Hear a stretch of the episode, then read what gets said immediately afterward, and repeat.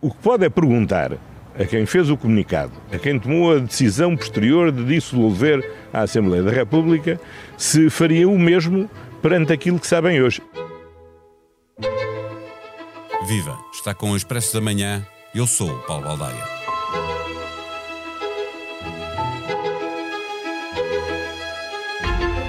Da vitória por poucochinho do PS de Seguro nas europeias até à derrota do PS de Costa nas legislativas, percorreu-se um curto caminho político que foi o pontapé de saída para mais de oito anos do governo socialista, numa caminhada que o próprio lembrou ser de quase 30 anos em funções executivas. Do muro que impedia os socialistas de procurarem apoio à sua esquerda e que Costa ajudou a derrubar para o erguer de novo, conjunturalmente, e ser premiado com uma maioria absoluta que o próprio destruiu menos de dois anos depois.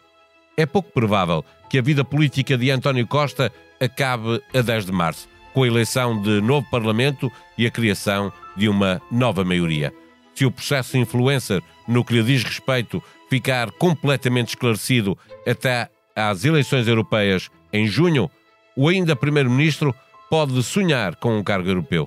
Se demorar mais tempo, o que é provável, Costa pode tentar suceder a Marcelo na presidência da República.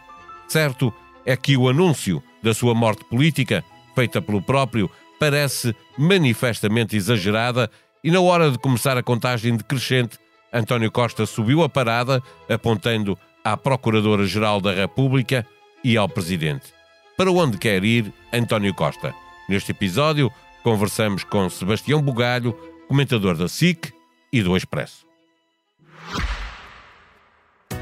O Expresso da Manhã tem o patrocínio do BPI. Apoie uma criança de uma instituição de solidariedade através da BPI App. O BPI deseja a todos um Feliz Natal. Banco BPI SA, registado junto do Banco de Portugal, sob o número 10. Viva Sebastião Bugalho. O peso político que ainda tem António Costa permite-lhe subir o tom na crítica à Procuradora-Geral da República e ao Presidente? Pelos vistos, sim, Paulo Baldeia. Foi, foi, de facto notável como no dia de ontem a manhã começou com uma autêntica sessão de faroeste da parte do Primeiro-Ministro, que pelos vistos não tenciona calar-se sobre aquilo que pensa, seja sobre a chefia de Estado, seja sobre o Ministério Público, nem antes do seu processo terminar, nem antes da sua sucessão no PS estar decidida, nem sequer antes do ato eleitoral para haver um novo governo em Portugal. Portanto, António Costa, isso é muito, muito interessante, está totalmente livre como um passarinho, para usar uma expressão que é cara a um fundador do Partido Socialista. E o passarinho não vai parar de cantar. Eh, pelos vistos, eh, pergunto-se para quem sempre disse que há justiça o que é da justiça e há política o que é da política, se não está a subir demasiado o tom da crítica à própria justiça. Ah, eu julgo que, num primeiro plano, que é o político, a mim não me parece que vá ser eficaz para António Costa estar a prolongar um ambiente belicoso com o Presidente da República e com a Procuradora-Geral da República quando ele está de saída ele tinha muito mais vantagem em deixar a sua opinião clara num primeiro momento, como fez no sábado a seguir à sua demissão, todos nos lembramos na declaração formal de São Bento, e depois dramatizar o seu silêncio até à possível vitimização quando o processo fosse arquivado ou algo do género. Ele não está a fazer tática, ele não está a fazer jogo. Eu diria até que António Costa há momentos em que parece que já nem sequer está a fazer política. E eu não quero ser ingênuo, digo só que ele está a dizer aquilo que pensa e aquilo que sente com uma tal, uh, com uma tal transparência e à vontade que me parece que já, já está para lá do cálculo político. Ele simplesmente deixou de querer saber no que toca a estes protagonistas, Marcelo e Lucília Gago. Mas deixa-me perguntar porque ele diz uh, uh, nessa célebre uh, comunicação ao país feita no sábado a seguir ao, ao, ao, grande dia, ao dia 7, e ele diz o seguinte: com grande probabilidade não volto, não voltarei a exercer cargos eh, públicos. Esta autodeclaração de morte política não foi manifestamente exagerada quando olhamos para aquilo que Foi porque depois já foi sucessivamente substituída por outras declarações de António Costa eh, que foi flutuando na sua opinião sobre o seu, sobre o seu próprio caso, apesar do caso estar exatamente na mesma desde esse dia. Repara bem, Paulo, nesse, eh, quando se demitiu, disse que com grande probabilidade nunca mais eh, desempenharia cargos públicos. Depois diz executivos, depois diz públicos outra vez. No aniversário da fundação do PS na Alemanha, vem dizer que enquanto o processo durar, não exercerá cargos executivos. O que já é diferente. Já é, é enquanto o processo durar, não é nunca mais. Se o processo acabasse amanhã, afinal já tínhamos de volta António Costa. E ontem, na entrevista à TVI, vem dizer: Eu vivo do meu trabalho e vou continuar a trabalhar. Muito interessante. E deixa-me perguntar, porque está dependente do tempo, como estavas a recordar, em que ficará esclarecido o seu caso no processo influencer. Eh, até junho pode sonhar com cargo europeu, depois disso sobram as presidenciais. Para onde é que tu achas que António Costa está a apontar? Para onde é que ele quer ir? Eu julgo que António Costa tem, para qualquer um que o suceda, o cenário ideal era este. O, o PS ganhava as eleições, ia para o governo, Pedro Nuno Santos ou José Luís Carneiro, vamos dizer Pedro Nuno Santos, era primeiro-ministro, o processo de António Costa era arquivado ou, ne, ou, ou, ou não, não, havia acusação, ou nem sequer havia seguimento judicial. E o que é que o PS fazia? Convidava António Costa para encabeçar a lista às europeias, no fundo para ser premiado pelo facto de ter sido injustiçado pela justiça. E aí tinha a grande vantagem para um líder do PS, tinha três grandes vantagens. Um, apresentar um candidato contra uma direita que não teria um, um homólogo para combater Costa, não teria um peso idêntico para combater António Costa. Pelo menos ao dia de hoje não, não conseguimos. Ele libado, libado provavelmente era, é imbatível numa teria, presidencial. Teria, teria um, um, resultado brutal. E no caso de ir para a cabeça de listas europeias, não só tinha um exílio confortável para quem fosse primeiro-ministro ou líder do PS na altura, como também tinha a possibilidade de, por exemplo, ser presidente do Parlamento Europeu. E como nós temos visto com Roberta Metsola, os presidentes do Parlamento Europeu hoje têm uma visibilidade e um protagonismo maior do que noutros tempos tiveram. Olhar para novamente para, para a questão que o levou à demissão, ele a certa altura na entrevista eh, ao assumir que o dinheiro encontrado no gabinete de Escária o poderia ter levado à demissão, ele uh, admitiu isso, uh, de facto.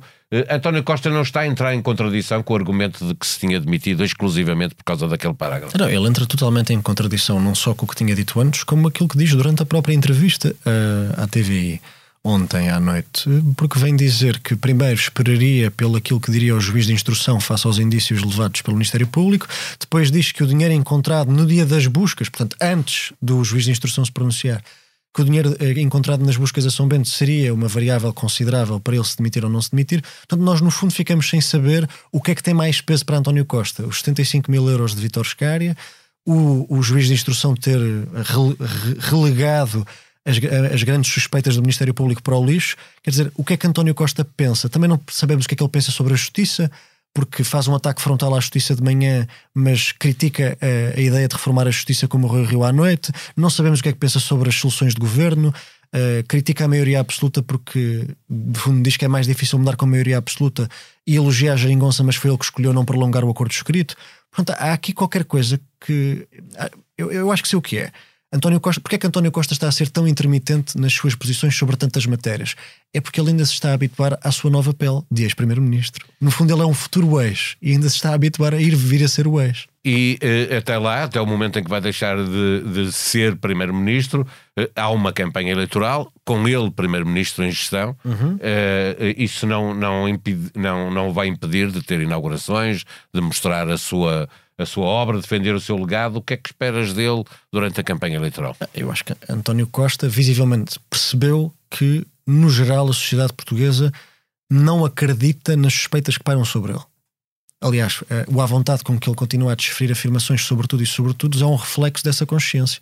Só alguém que está à vontade é que fala com tamanha tranquilidade. Sim, e quando sai à rua não é hostilizado. Não, se, se, as pessoas maioritariamente acreditassem, haveria, obviamente, eu ainda um ambiente não, mais hostil. Eu ainda não vi, e acho que não vou ver ninguém interpelar António Costa na rua para o insultar, chamando-lhe bandido ou corrupto ou até outras coisas menos simpáticas, como aconteceu a João Galamba, que não era suspeito de nada no, no verão passado. Mas o que é que eu acho que vai acontecer? A tua pergunta é esta. Em relação a António Costa, primeiro, preocupação central, o sucesso eleitoral do Partido Socialista, para ele não ser acusado de ter provocado um fracasso eleitoral, o sucesso eleitoral de qualquer um dos seus sucessores, e nós vimos isso ontem na entrevista, quando António Costa vem dizer se vierem a divergir de mim faz parte da política, é a natureza das coisas. Portanto, ele dá uma carta branca ao seu sucessor para ser diferente e é do quem também já percebeu que, que Pedro Nuno Santos vai ganhar. Ele, ele, dá uma benção tácita e indireta ao Pedro Nunismo ontem, até usa a mesma frase, um novo impulso de Pedro Nuno Santos. Ele já percebeu que o, o que é que eu sinto?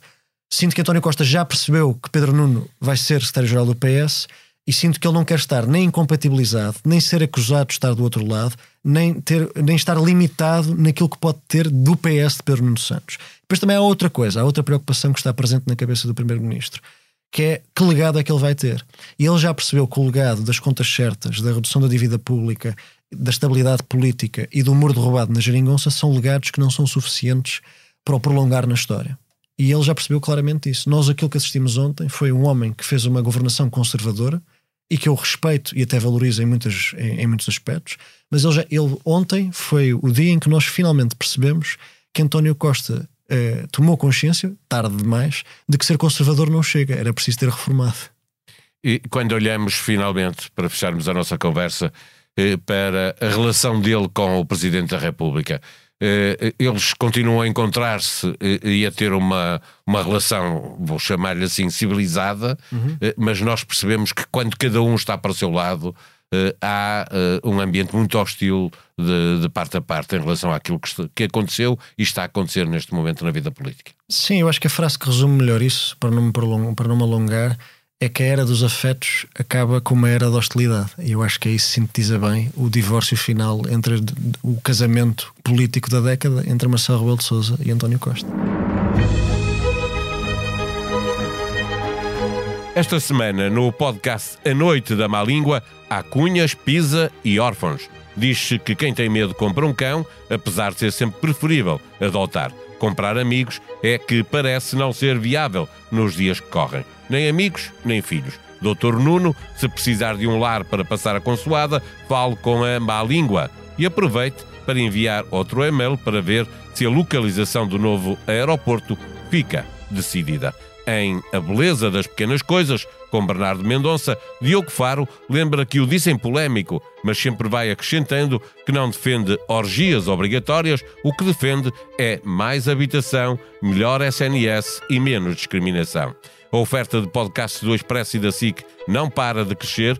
Subscreva os seus preferidos, seja avisado sempre que sair um novo episódio. A sonoplastia deste Expresso da Manhã foi de João Luís Amorim. Nós vamos voltar amanhã. Até lá, tenham um bom dia.